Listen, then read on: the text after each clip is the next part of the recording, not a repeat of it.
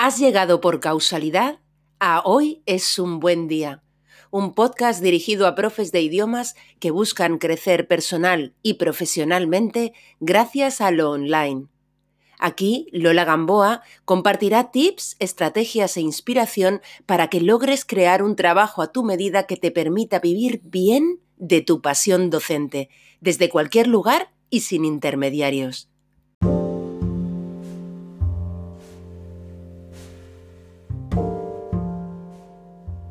Hoy te traigo una entrevista muy especial para mí porque charlo en el podcast con Rick Morillas, alguien a quien literalmente he visto evolucionar y crecer desde sus inicios. Ahora, Rick es copywriter y de ello vamos a hablar, del copywriting. Pero además de eso, lo que hace particularmente relevante a Rick para nosotros aquí en Hoy es un buen día es que en otra vida anterior, en otra etapa anterior de su vida, de hecho durante casi una década, él fue un profesor de L, un joven profesor de L, apasionado por su trabajo. Aunque ahora lleva unos años separado de la escena docente, en un momento llegó a tener mucha visibilidad en el sector gracias a un blog el rincón del profesor de L, que quizá llegarás a conocer. En su página de Facebook, con más de 13.000 seguidores, el último post que publicó Rick fue el de su despedida de una profesión por la que él realmente sentía entrega. Los dos hablamos de cuán diferentes habrían sido las cosas si por aquel entonces hubiéramos sabido lo que hoy ambos sabemos a nivel de marketing. No tengo bola mágica ni lógicamente certezas, pero estoy bastante convencida de que el rincón del profesor de L no habría cerrado sus puertas en 2017. Ha sido importante formarse. Y así de interesante es esta entrevista de la que espero que extraigas nuevos aprendizajes. Entre ellos, comprender la importancia del copy en tu web y en todo lo que publiques. Y si no sabes qué es copy, decididamente no puedes perderte este episodio. Doy ya paso a la entrevista, no sin antes desearte, como siempre, que hoy, precisamente hoy, sea un gran, gran día.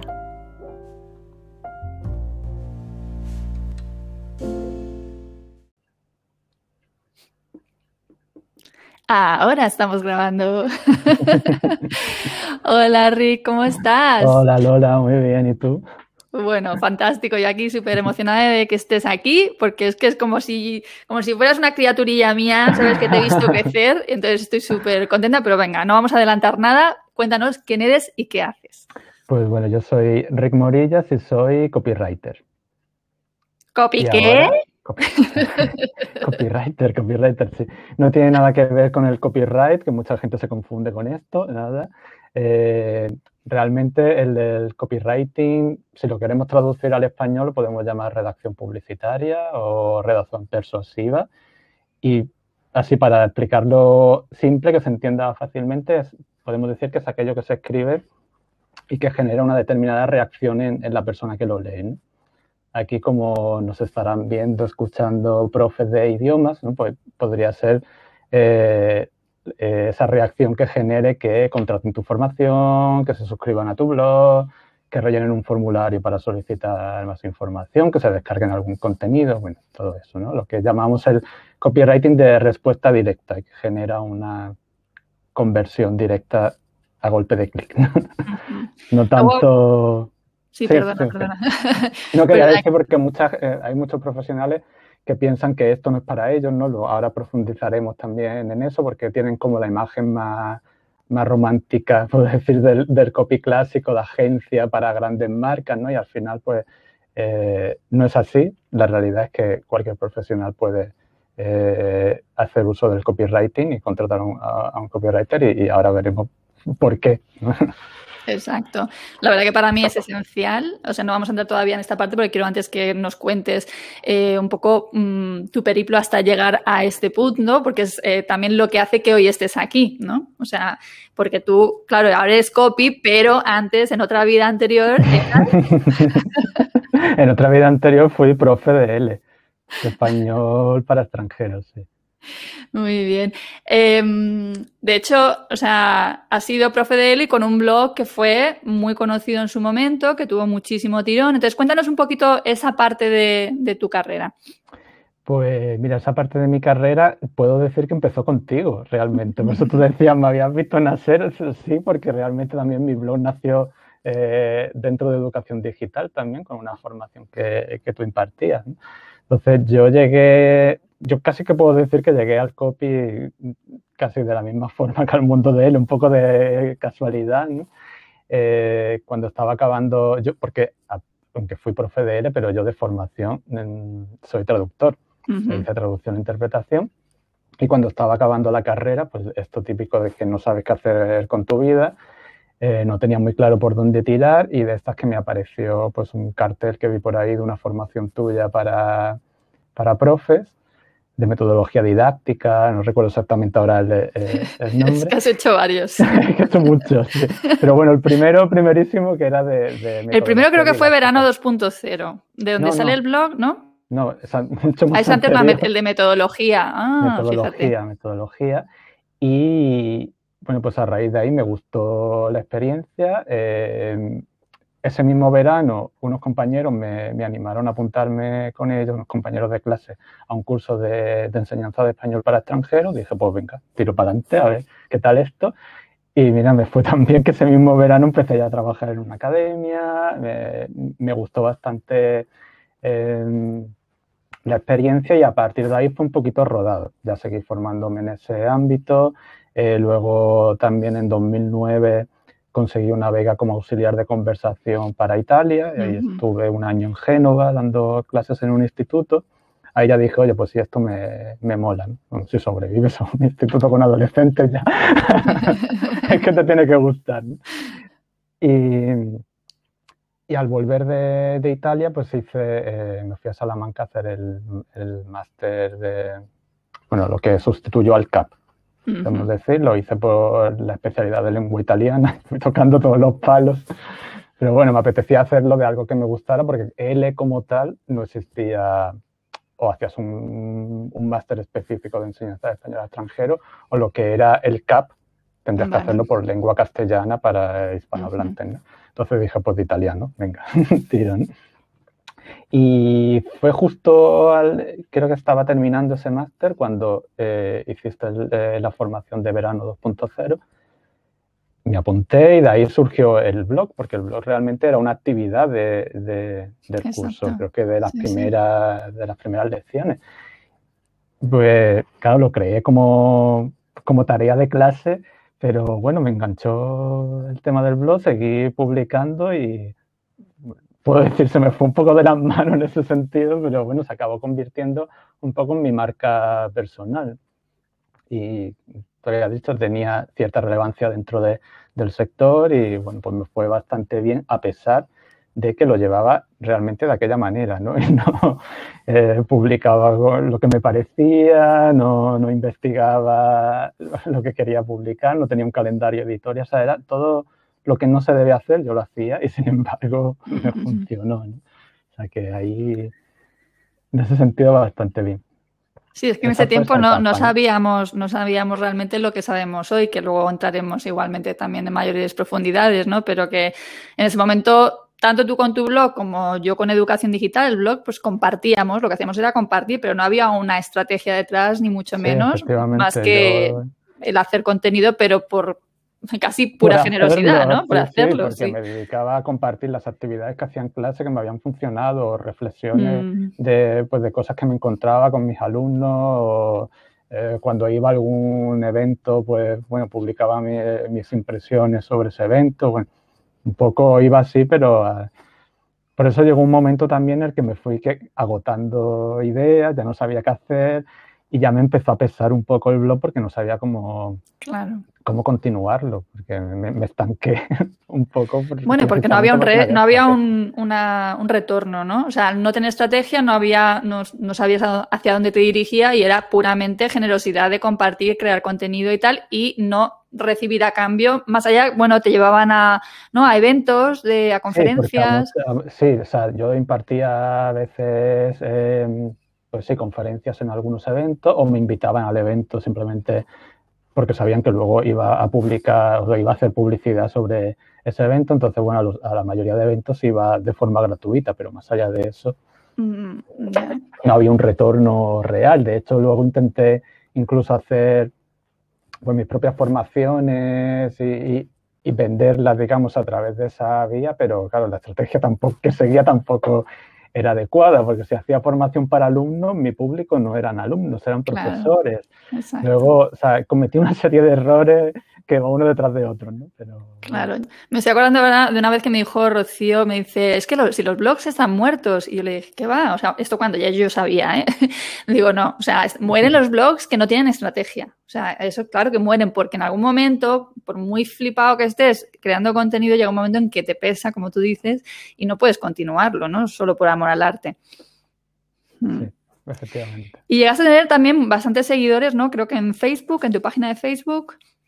Sí, ahora no te sé decir cuántos, pero la página de Facebook, así como de vez en cuando que a lo mejor entro, digamos, en la parte de páginas de Facebook, no para mí, sea para algún cliente al que le llevo algún tipo de estrategia o trabajamos en algún lanzamiento y tengo que entrar en, Facebook y veo que tengo un montón de notificaciones de la página, que claro, yo no he vuelto a entrar desde que, que cerré aquella etapa, ¿no? Entonces veo que la gente sigue dejando comentarios, siguen compartiendo cosas, incluso el blog sigue teniendo bastantes visitas y y bueno, sí que ahí, aunque yo ya no publique, sigue teniendo cierto tirón. es, curioso porque, porque de ese curso de verano 2.0, que era un curso de eh, herramientas 2.0 para profesores, eh, también salió el blog de Ana Ramos que se llamaba Tuerca de Pino y que también fue un blog que tuvo una acogida espectacular. Claro, además estamos hablando de cuándo es esto, qué fecha aproximada. 2011 puede ser, más o menos. O sea, unos 10 años. Claro, hace 10 años alguien que estuviera de manera consistente creando contenido tenía muchas más posibilidades de posicionamiento que hoy en día que se lucha con un, poquito más de competencia, vamos, bastante más, pero a la vez todavía hay muchísimo sí, campo. Y en aquel, claro, ahora, por ejemplo, pues claro, si no aplicas una estrategia de SEO, por ejemplo, lo tienes muy difícil para por no decir imposible, de posicionar en aquel momento, pues ahí vamos de aquella manera, se posicionaba, no se sabe ni por qué, ¿no? Entonces, sí, ha cambiado mucho. Bueno, en ese tiempo tú seguías dando las clases en academias aquí en Málaga, ¿verdad?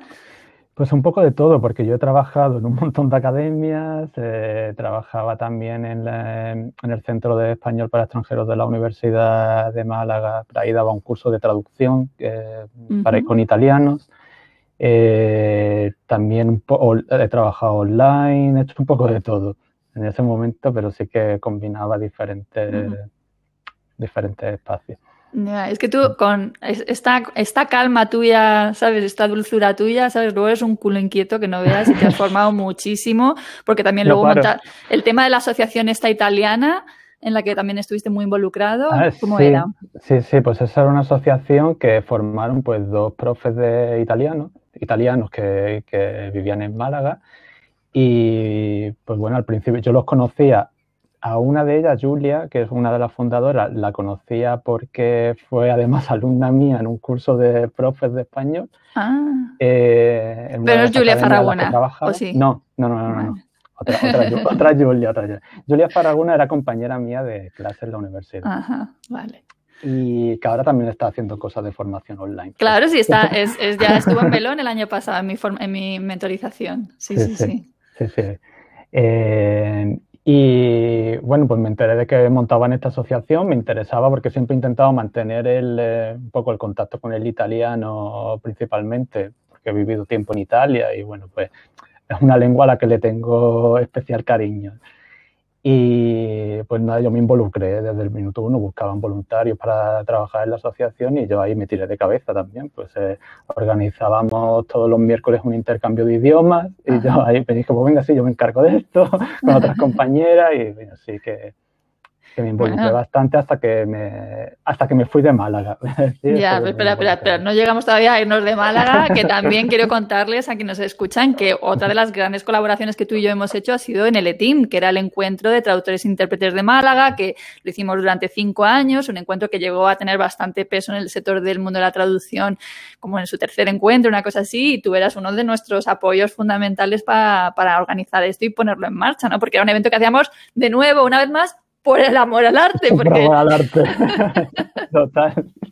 Y además lo tomábamos súper en serio, porque desde que nos empezábamos a reunir, a pensar a quién invitábamos para, para venir a dar las charlas, contactarles, organizarlo todo. O sea, era trabajo por amor al arte, pero que disfrutábamos muchísimo. Es verdad que lo disfrutábamos. Pero son ejemplos de cosas que están hechas desde el corazón y metiéndole mucho trabajo, pero al no saber de estrategia, de alguna manera hay un agotamiento y yo me acuerdo que al quinto ya decidí que era el último, ¿sabes? Porque realmente le metíamos mucha, mucho trabajo.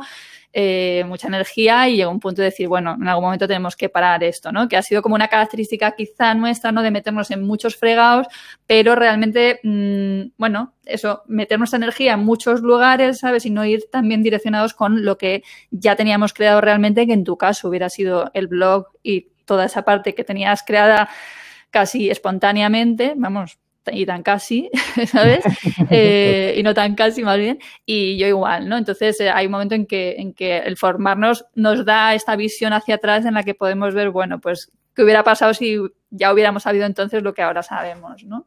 Vale, ¿por qué decides marcharte a Barcelona? Pues esto viene a raíz de que a finales de 2016, bueno, yo ya llevaba por esa época, 2016, 2015, 2016, ya estaba un poquito quemado porque veía que no evolucionaba, claro, como tú dices, no tenía una estrategia por un lado, ¿no? Todo lo que hacía online, pues sí, tenía mucho peso, mucha presencia, pero eh, no veía un retorno económico que me permitiera avanzar por ese lado, aparte de que, bueno, pues ya quienes nos escuchan ya saben perfectamente cómo está el sector también de la, de la enseñanza, lo que pagan en academia, lo que las perspectivas que hay ahí tampoco son muy, muy buenas y eso que yo ya el último sitio donde trabajé me pagaban bastante mejor de la media de las academias. Entonces ya me empecé a quemar un poco, ya sentía que, y además tú lo has dicho, soy muy culo inquieto, ya empezaba a sentir que necesitaba hacer algo nuevo. En total estuve prácticamente 10 años, 9 años largos dedicándome a, la enseñanza de Ellen. Que bueno, teniendo en cuenta que empecé antes de acabar la universidad, pues ya, ya y a finales de 2016 tuve un accidente de estos que dice, hostia, la vida son dos días, estoy vivo de milagro, porque bueno, fue justamente saliendo de una clase em, que en aquella época yo daba clases en academia, en casa de los alumnos, en empresa, bueno, me iba moviendo. Y saliendo de casa de un alumno me atropelló una moto. Eh, a ver, Afortunadamente no fue, no fue grave, sí, me partí la nariz, la boca, estuve mm. dos meses de baja, pero ya venía quemado y fue como, bueno, a veces te agarra cualquier cosa para decirte una señal ya de que algo tiene que cambiar, ¿no? Un segundito. ya te dije que eso lo daría. Venga, y así nos olvidamos. Perdón. Él siempre tiene que hacer su aparición, Rick, ya sabes. ¿Es, chico o.? Este es Scooby-Doo. Scooby. que es el cafre. Bueno, entonces lo tomaste pues, una señal y. Sí, entonces aproveché esa baja para replanteármelo todo. Decir, a ver, ¿qué quiero hacer? Eh, o hacia dónde puedo dirigirme. Un poco, pues, haciendo un análisis de toda mi experiencia, lo que me gustaba, lo que podía eh, hacer y, y bueno, así en aquel momento pensé que me apetecía retomar también el inglés y el italiano, que los tenía bastante abandonados, eh, que se me estaban oxidando ya un poquito, a pesar de que el italiano, pues bueno, trabajaba en esta asociación y colaboraba con ellos y más o menos lo mantenía activo, también las clases que daba en la universidad, pero bueno, mm, me apetecía profundizar más ahí. Y bueno, pues buscando cosas para hacer y tal, pues me surgió una oportunidad de, venirme a Barcelona, que es donde estoy ahora. Eh, esto fue en mayo de 2017, o sea, seis meses después del accidente aquel, más o menos, eh, para trabajar en un call center que acababa de abrir.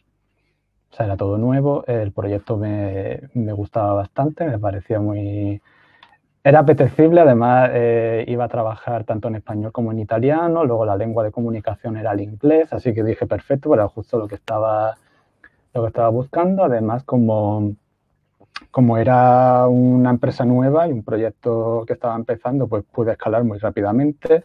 En, pues nada, en poco tiempo me hicieron coordinador, supervisor, al final acabé dirigiendo el proyecto en el que, en el que entré fue una experiencia, la verdad, muy, muy positiva también porque me permitió pues, ver cosas, salir un poco de lo que ya estaba haciendo y, un poquito de aprender cosas nuevas y cambiar, porque además en ese momento yo cogí, empecé a trabajar aquí, hice el último post en el blog diciendo cierro esta etapa, ¿no? Eh, desapareció de la noche a la mañana, que, fue como todo el mundo, pero ¿qué te ha pasado? La gente me escribía, ¿no?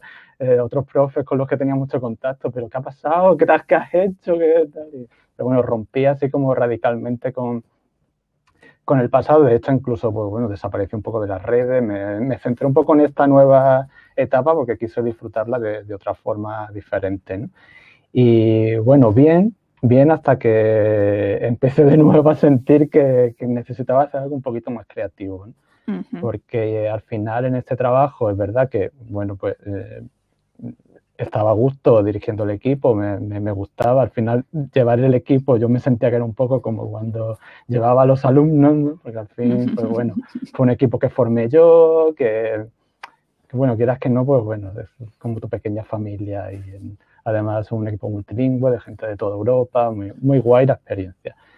Pero cuando empiezas ya a tener un rol más mm, de dirigir que de estar ahí en el fango, que es lo que a mí me gustaba, pues claro, ya era como todo mm, más aburrido también, que se hace muchas eh, informes de esto, lo otro, reuniones para arriba, abajo, pero era todo muy repetitivo, siempre era como cada lunes este informe, el martes este, el miércoles, y ya como era vivir en el día de la marmota constante, ah, eh, una cosa que ya no me motivaba, entonces dije, yo tengo que, salir de aquí antes de llegar a un extremo como por el que ya había pasado, o sea, ya digo, no puedo volver a estirar esto hasta que pete, Y así fue. ¿Y cómo te decantas, cómo decides estudiar, formarte en el mundo del copywriting?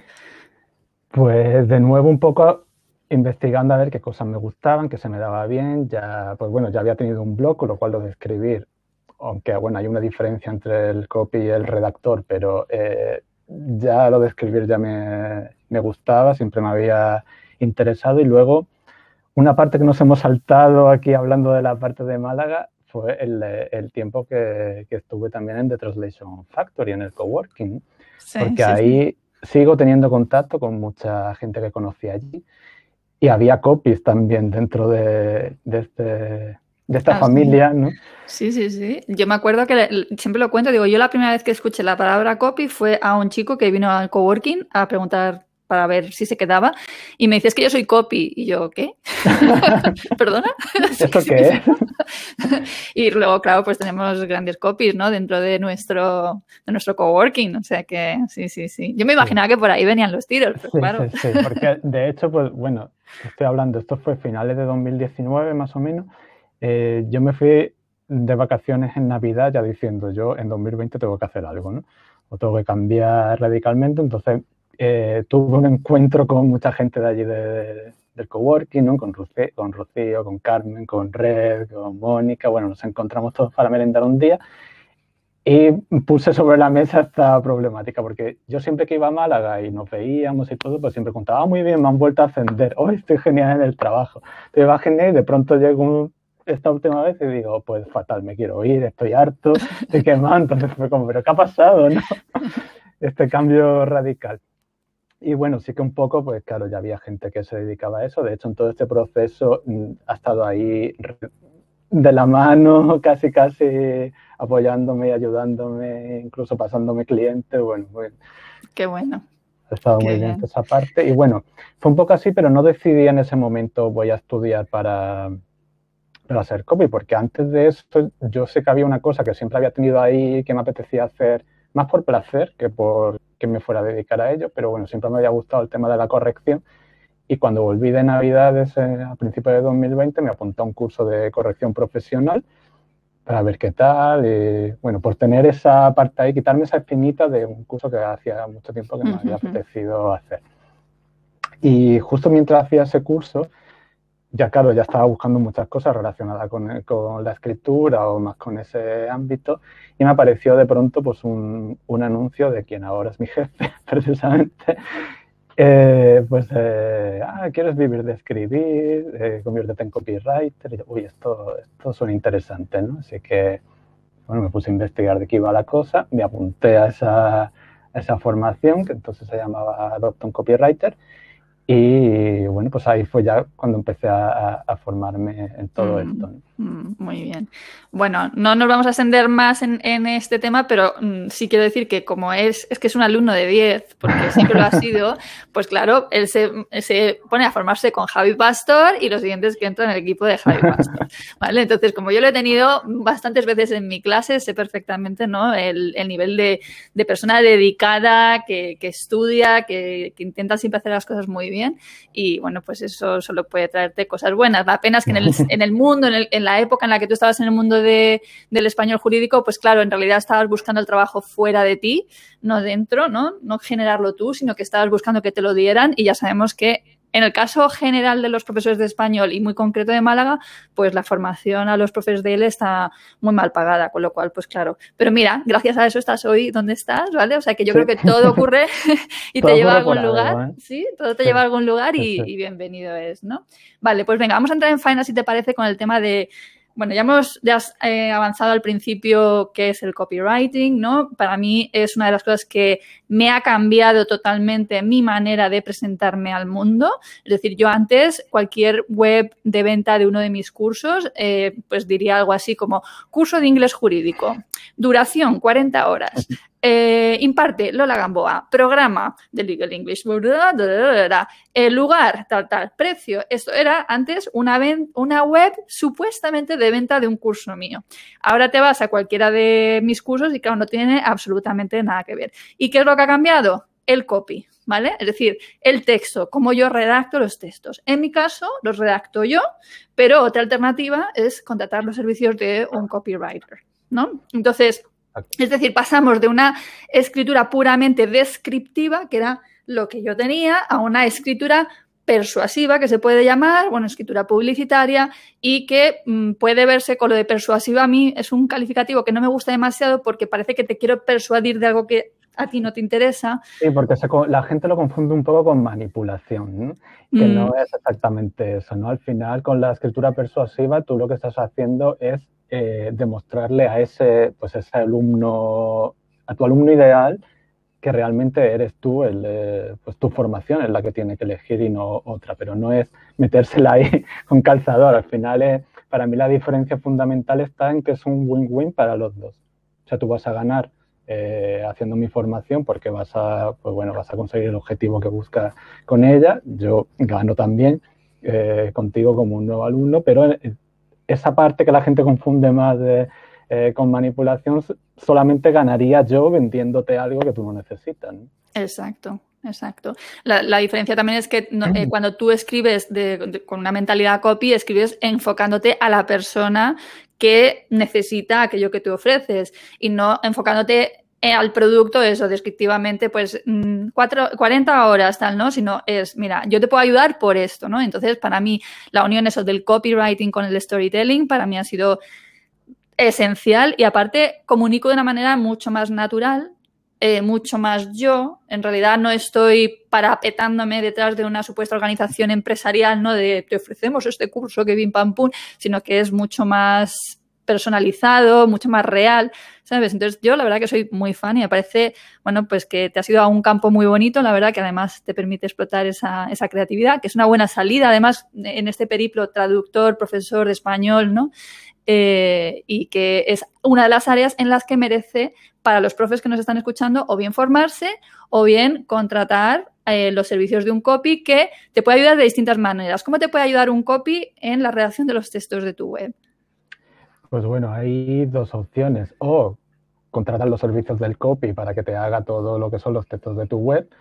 O también, eh, en mi caso, por ejemplo, yo ofrezco consultorías para aquellos profes o profesionales que eh, quieren escribirse ellos mismos los textos de su web o ya lo han hecho, pero pues no han seguido los cauces adecuados, no lo han escrito de forma correcta, como el ejemplo que tú ponías antes, ¿no? y bueno, pues necesitan un poco pues revisar eh, todo eso que han hecho para reenfocarlo correctamente. Le falta el toque copy. toque copy, claro. A mí me gusta más ese formato de trabajo, sinceramente, el de yo lo redacto y tú le das el toque copy, que viceversa. Me ha pasado, yo rara vez, eh, vamos, ha sido dos veces contadas eh, que he probado a ver cómo me redactaba alguien un contenido y al final, aunque han hecho un buen trabajo, pero realmente no conocen bien a mi alumno, en mi caso, imagínate, abogados, ¿no? O sea, que quieren aprender inglés jurídico. Si tú no estás vinculado al mundo abogacía, hay un lenguaje que no te es natural y, entonces pues me ha pasado eso que tengo que rehacer de nuevo los contenidos. Entonces prefiero eso, mejor yo redacto y tú me revisas que, viceversa.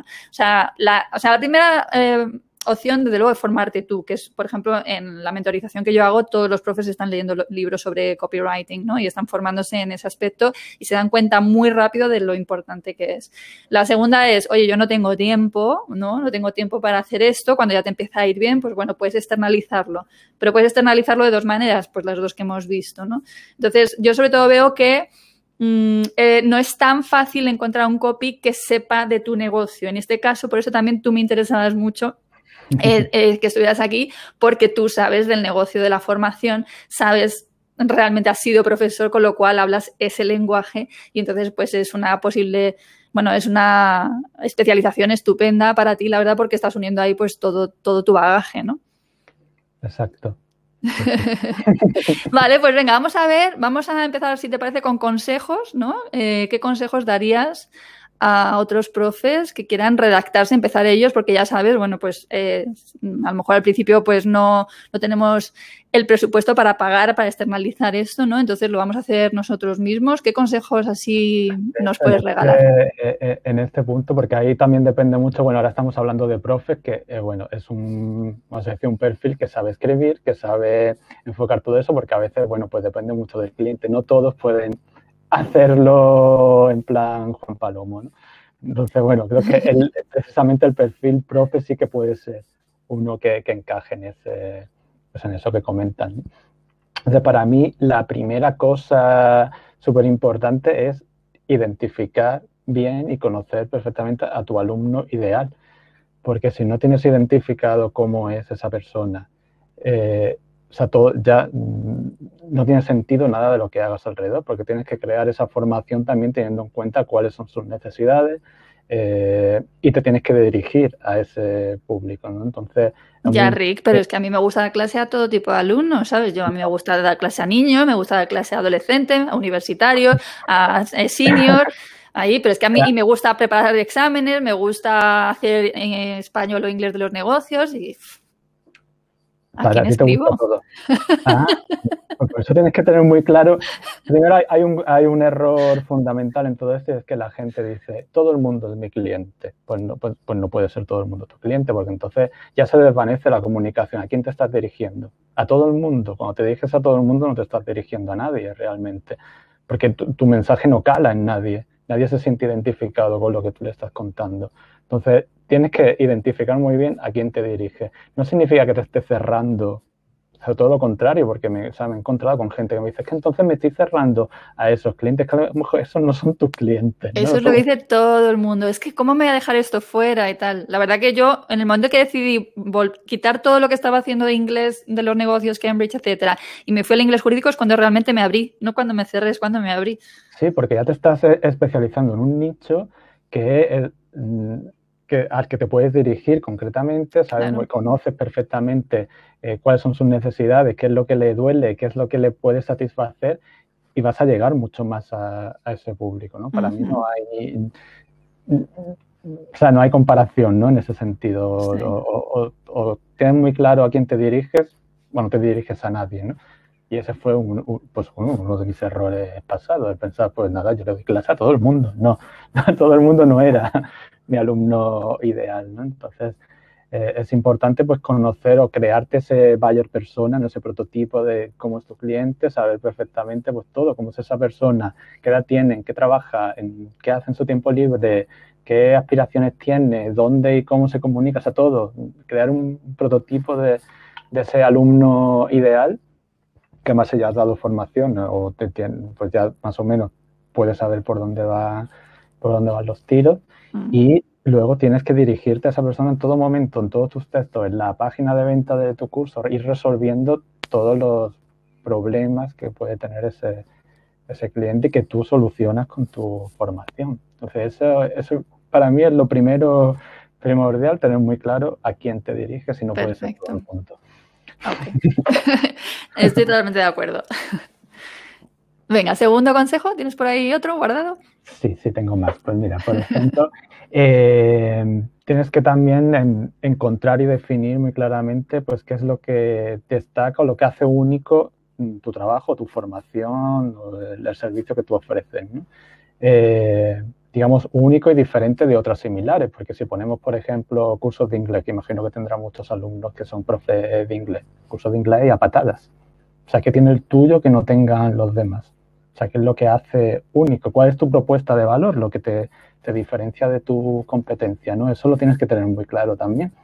Eh, o sea, a mí me viene a la mente aquellos cursos que decían, aprende inglés con mil palabras. Bueno, o sea, no voy a valorar si eso funciona o no funciona, pero al final esa era su propuesta de valor, los diferenciaba de la competencia y, creaba ese recuerdo en, los potenciales clientes. Mm, aquí creo que, el problema es que siento que la gente no piensa que tenga una propuesta de valor diferenciadora, ¿sabes? Y es uno de los sitios donde más se atascan realmente en, los, en el programa de mentoring, ¿no? De ver eh, qué, qué, hago yo distinto, en qué soy yo distinto. Yo lo uno siempre a que tiene que ser algo que, que te guste mucho hacer, ¿no?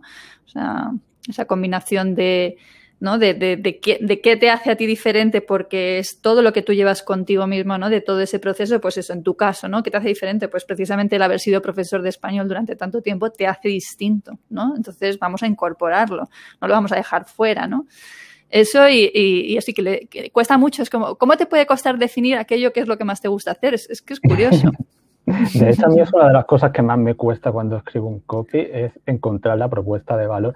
A ver, el, en el proceso del copywriter hay una parte fundamental que es la investigación, o sea, investigamos todo, cómo es el producto, el servicio que tenemos que vender, eh, cómo es el cliente mm, al que va dirigido, la competencia de, la persona a la que le estamos escribiendo el copy, o sea, conocer todo perfectamente, investigar hasta el mínimo detalle para encontrar qué es eso que, lo hace diferente. Claro, claro. Es que fíjate, ahora estoy pensando, por ejemplo, que para mí como profesora no nativa de inglés, el no ser nativa siempre lo he considerado como un defecto, ¿sabes? Y sin embargo, lo que he hecho ha sido darle la vuelta, y decir, no, no, no es un defecto, es que esto no lo puede aportar un profesor no nativo, perdón, un profesor nativo, lo puedo aportar yo. Yo sé por qué mis alumnos eh, cometen estos errores, en mi caso que es el inglés jurídico y que eh, soy licenciada en Derecho, ¿no? Pues ver por qué, o sea, intentar encontrar los encajes entre las figuras jurídicas, ¿sabes? Entonces, es ser quien eres y verle el valor a eso y eso transformarlo en tu propuesta de valor diferencial, ¿no? Exacto. De hecho, no tiene que ser algo súper original. Exactamente. Porque la gente se empieza a comer la bola, a crear ahí un eslogan. No es un eslogan publicitario, o sea, es lo que te diferencia. Hasta. es que yo ahora estoy mirando, por ejemplo, cuando entro en la página de educación digital, hasta que dice, hola, soy Lola Gamboa, formo abogados en inglés jurídico, a traductores en derecho español y acompaño a otros profes de idioma en su aventura digital. Pues ya está.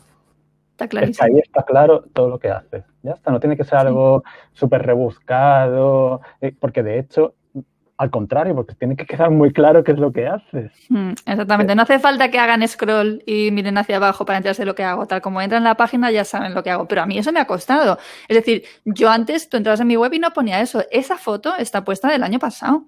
¿Sabes? ¿Por qué? o sea, por lo mismo, bueno, eh, también hay una falta de a veces de tiempo que hace que no le dediques el suficiente espacio ¿no? a, a, crear cosas que son importantes, porque es eso, es que alguien aterriza en tu web y sepa exactamente lo que tú haces y si es para ellos.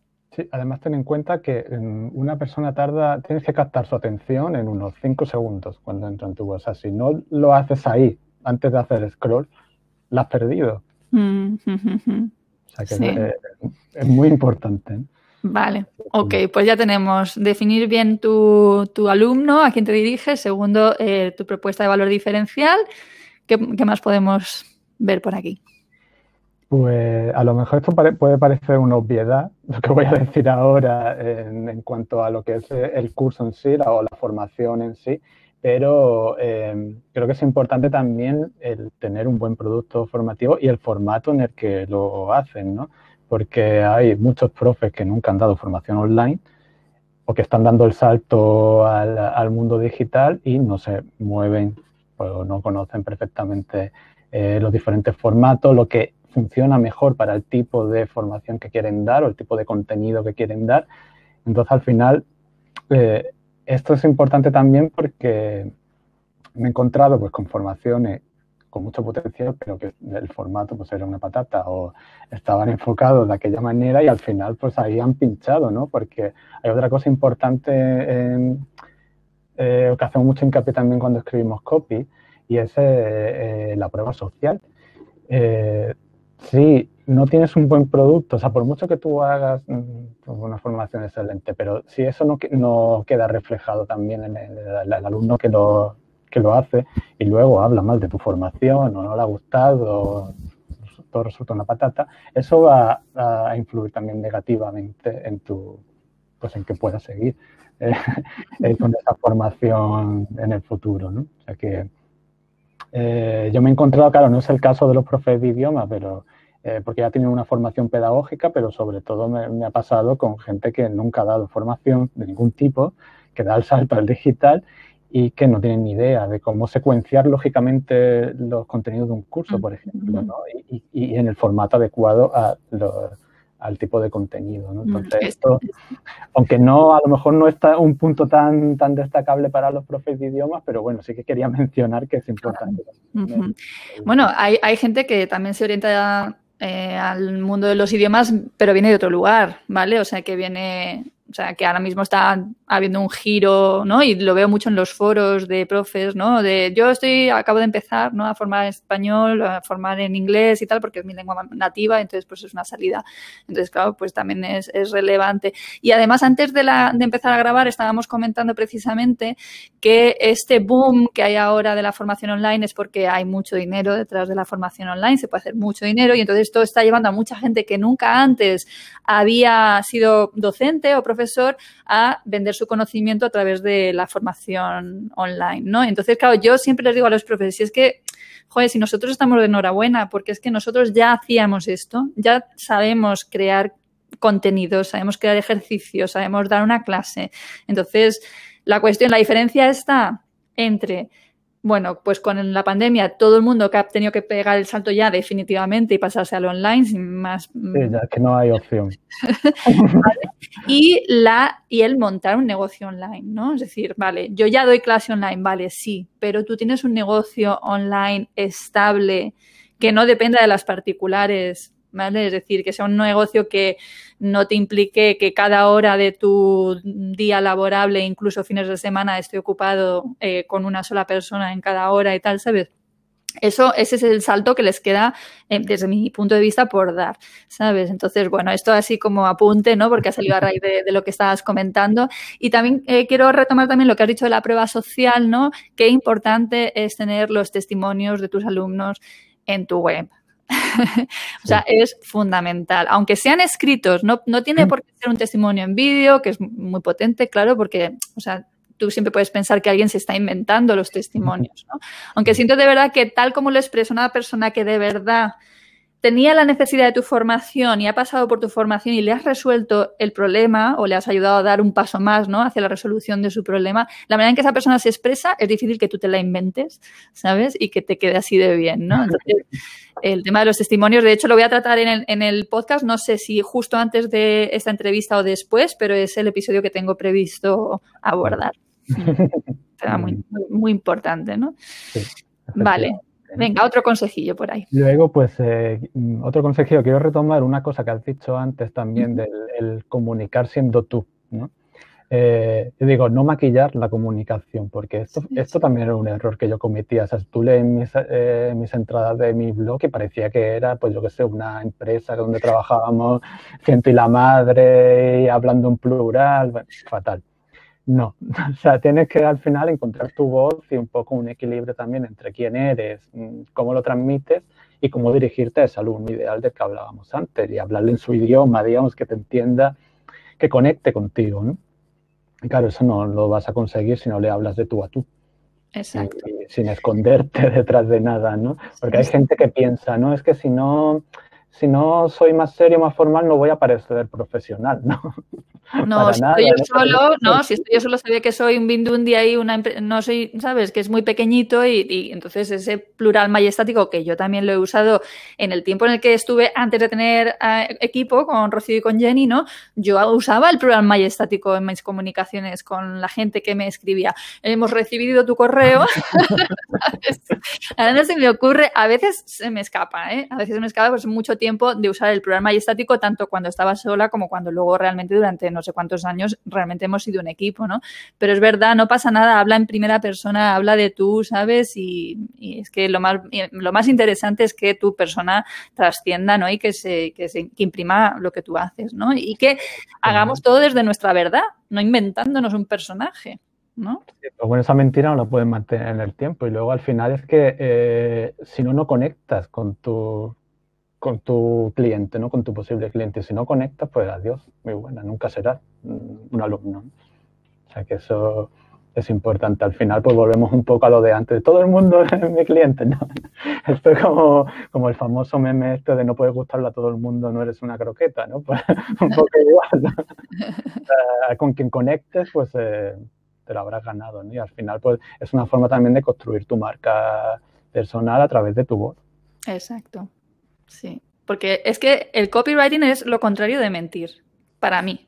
¿Vale? Por eso lo de persuasivo a veces lo pongo como entrecomillado, porque para mí el copywriting es ser muy tú. Sí. Además, una de las cosas, a mí es de lo que más me gusta de mi trabajo, es precisamente meterme en la mente de, de la persona para la que escribo y, que, porque yo creo que a mí uno de los mayores elogios que me dicen mis clientes cuando leen un texto que he escrito me dice, es que parece que lo he escrito yo. Pues entonces, ya he conseguido el objetivo, ¿no? Que parezca que lo has escrito tú. Y luego otro elogio que a mí me gusta mucho, que a mí me manden, que seguramente te, te llegará también, es cuando te escriben a las personas, por ejemplo, en mi caso los alumnos, ¿no? Y me dicen, es que parece que lo has escrito para mí. ¿Vale? Es decir, le he hablado también a mi alumno, sé también lo que le duele, lo que necesita, cómo puedo ayudarle, que me escribe, dice, joder, este email que has escrito es que parece que me lo estás escribiendo a mí. Y eso es copywriting. Eso, es eso lleva a otro punto que podemos mencionar, ¿no? que es al final el de, pues, bueno, pues sí, pues hacer que tu potencial alumno vea lo que puede conseguir con tu, con tu formación, ¿no? Tú comentabas al principio que eh, antes vendían los cursos en plan formación tal, impartida por tal, contenidos tal, ¿no? Y al final, realmente lo que a nadie le importa, vamos a decir, entre comillas, si el, curso tiene ocho módulos o tiene 20, ¿no? Al final, el que está interesado en ese curso lo que quiere saber es qué puede conseguir con él. O sea, cuáles son los beneficios de, de hacer esa formación. Por eso volvemos de nuevo otra vez al punto de conocer muy bien tu cliente, cuáles son sus necesidades, cuáles son las objeciones que que puede tener para no dar el paso eh, de, apuntarse a su formación y todo eso lo tienes que ir derribando en tu página de venta. Hmm, totalmente, totalmente de acuerdo. Muy bien. ¿Tienes algo más para nosotros? Pues podemos hablar también, una cosa que, porque yo, ahora que yo trabajo también dentro de una formación, ¿no? pues eh, para mí es muy importante el soporte al alumno. ¿no? Además, esto para mí aúna dos cosas, porque, bueno, aparte de que he sido profe, he trabajado en atención al cliente mucho tiempo, entonces al final eh, a mí me da la sensación de que hay formaciones en las que el alumno está un poco desamparado. Sí.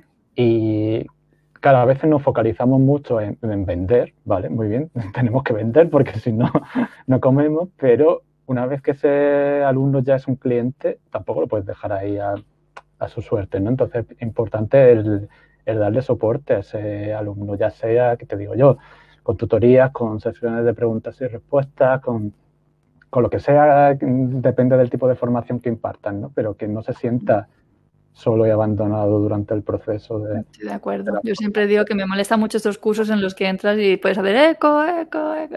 no hay nadie. No hay nadie, ¿no? Páramo del desierto. Y es posible hacer buena formación online, incluso con cursos grabados, y que el alumno se sienta muy atendido. Es posible. Tengo miles de ejemplos. O sea que, muy bien, me encanta. Te, quiero preguntar, em, con lo que tú sabes ahora, que aún así estás todavía mm, pues bastante incipiente en el mundo copy, ¿no? ¿Sabes? Pero ya sabes, es que esto es como un aprendizaje que tal como entras, entras como, como un toro, ¿no? O sea, realmente cuando te formas dices, pero bueno, ¿por qué yo no sabía todo esto? ¿No? ¿Verdad? Es un poco como, ahora ya no puedes no verlo, lo ves en todas partes, ¿no? O sea, y entonces, ¿cómo no lo sabía yo? Ahora entro en aquel blog y me da, es que me da miedo entrar. Porque me, pongo a leer las publicaciones o incluso todo, porque ya leo el, el, sobre mí de esa web, es todo lo que no debe tener un sobre mí. Entonces, como no, por Dios, esto es horrible, o sea que sí que... Bueno, pues ¿qué, ¿qué habrías hecho tú esto no se puede y no pasa nada y además lo que te digo, yo creo que todos tus pasos, fíjate, ¿no? Cómo has unido además la atención al cliente con tu formación como docente, ¿no? Y, has llegado a donde estás ahora mismo eh, y ya pues súper encarrilado además, ¿no? Eh, pero si, eh, si pudieras ir para atrás, pero no porque quieras modificar algo, sino porque ese, lo que tú vas a contarnos puede ayudar a otros profesores que tienen un blog como el tuyo, que puedan estar pensando en crear su web y tal, o sea, ¿qué harías diferente? Con lo que tú sabes ahora? ¿Lo has pensado? Lo he pensado muchas veces sin llegar a una conclusión clara. Porque, pero, mira, por ejemplo, si hablamos del blog estrictamente, eh, tener una estrategia. Es que sin estrategia, lo comentábamos antes, no hay nada. O sea, tener un calendario eh, editorial, saber muy bien qué publico, por qué lo publico, con qué objetivo y qué espero conseguir con, con eso investigar incluso las palabras clave, lo que necesita mi audiencia, es que yo no hacía nada de eso. Publicaba al tuntún. Luego, por supuesto, lea lo que son los textos de la web, pues hemos ido comentando diferentes errores que, no puedes cometer, pero yo no tenía una propuesta de valor, yo no hablaba de beneficios, yo mm, no tenía ni un testimonio, mira que he tenido alumnos, ni uno, ni uno, ¿no? Eh, o Hombre, yo creo que también una cosa fundamental que hubieras trabajado en ese momento habría sido no depender de, yo qué sé, de tu fanpage de Facebook, sino tener tu propia base de datos y haberte llevado a todo ese personal que ya te seguía, ¿sabes? Habértelo llevado a tu terreno y haber organizado tus formaciones. De hecho, el email marketing es uno de, de las mejores estrategias que puedes utilizar, porque no dependes de nada, pues, ni de algoritmos, ni de límite de caracteres, ni de censura de ningún tipo, porque ya hasta hacer publicidad en Facebook tienes que hacerte un máster antes para ver que no te tumben el anuncio. Y claro, en tu email eres tú, ya está, puedes escribir lo que tú quieras, como tú quieras, la extensión que tú quieras, eh, comunicarte, además es una forma de comunicación muy íntima, muy tú a tú, como decíamos antes, ¿no? Y al final es una estrategia fantástica, perfecta, que yo nunca exploté en su día. ¿Hay algún libro, algún recurso que tú recomiendes a los profes eh, de idiomas que puedan leer sobre copywriting para formarse en, esta, en estas lides?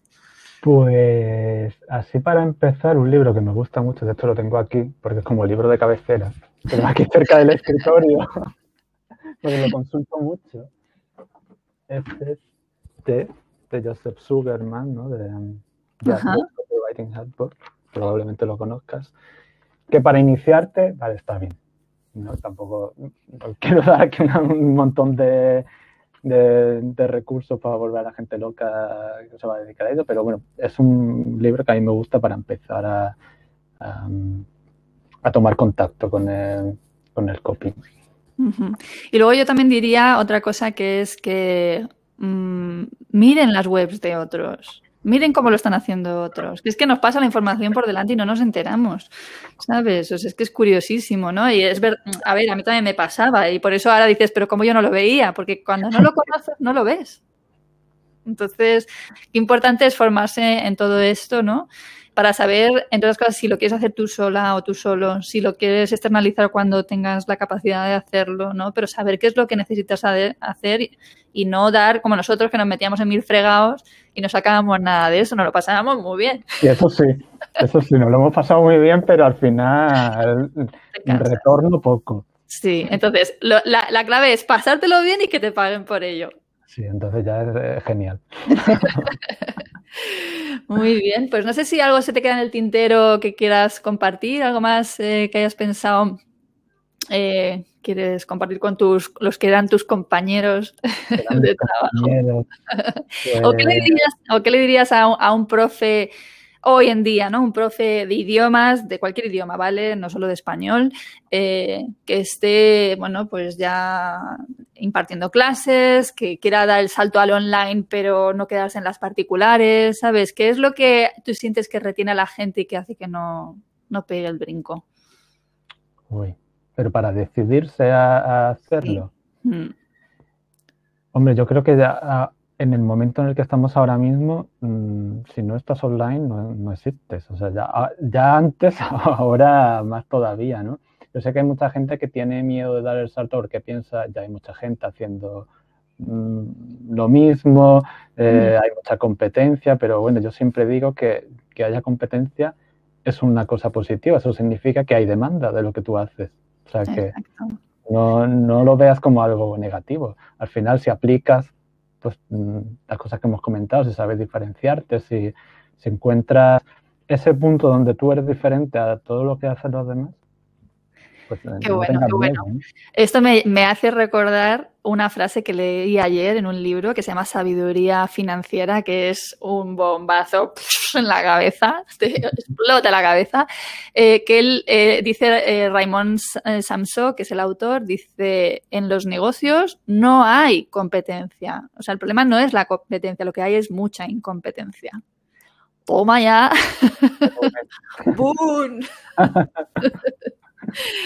Muy bien, Rick. Pues oye, de verdad, muchísimas gracias por, estar aquí, por dedicarnos este ratito. Sé que has preparado. Gracias a ti por invitarme. ha sido un placer volver a hablar contigo.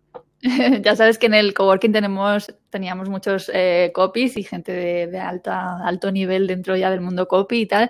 Pero desde luego lo que tú puedes aportar con ese bagaje que tú, que tú tienes, pues me parecía único y por eso pues me aprecio mucho que estuvieras hoy aquí. Y si esto además pues contribuye a tu incipiente carrera como copy, que sé que te va estás tan liado con tu nuevo trabajo que te cuesta realmente asumir proyectos externos, ¿no? Entonces, bueno, pero Ahí, ahí estás, poquito a poquito.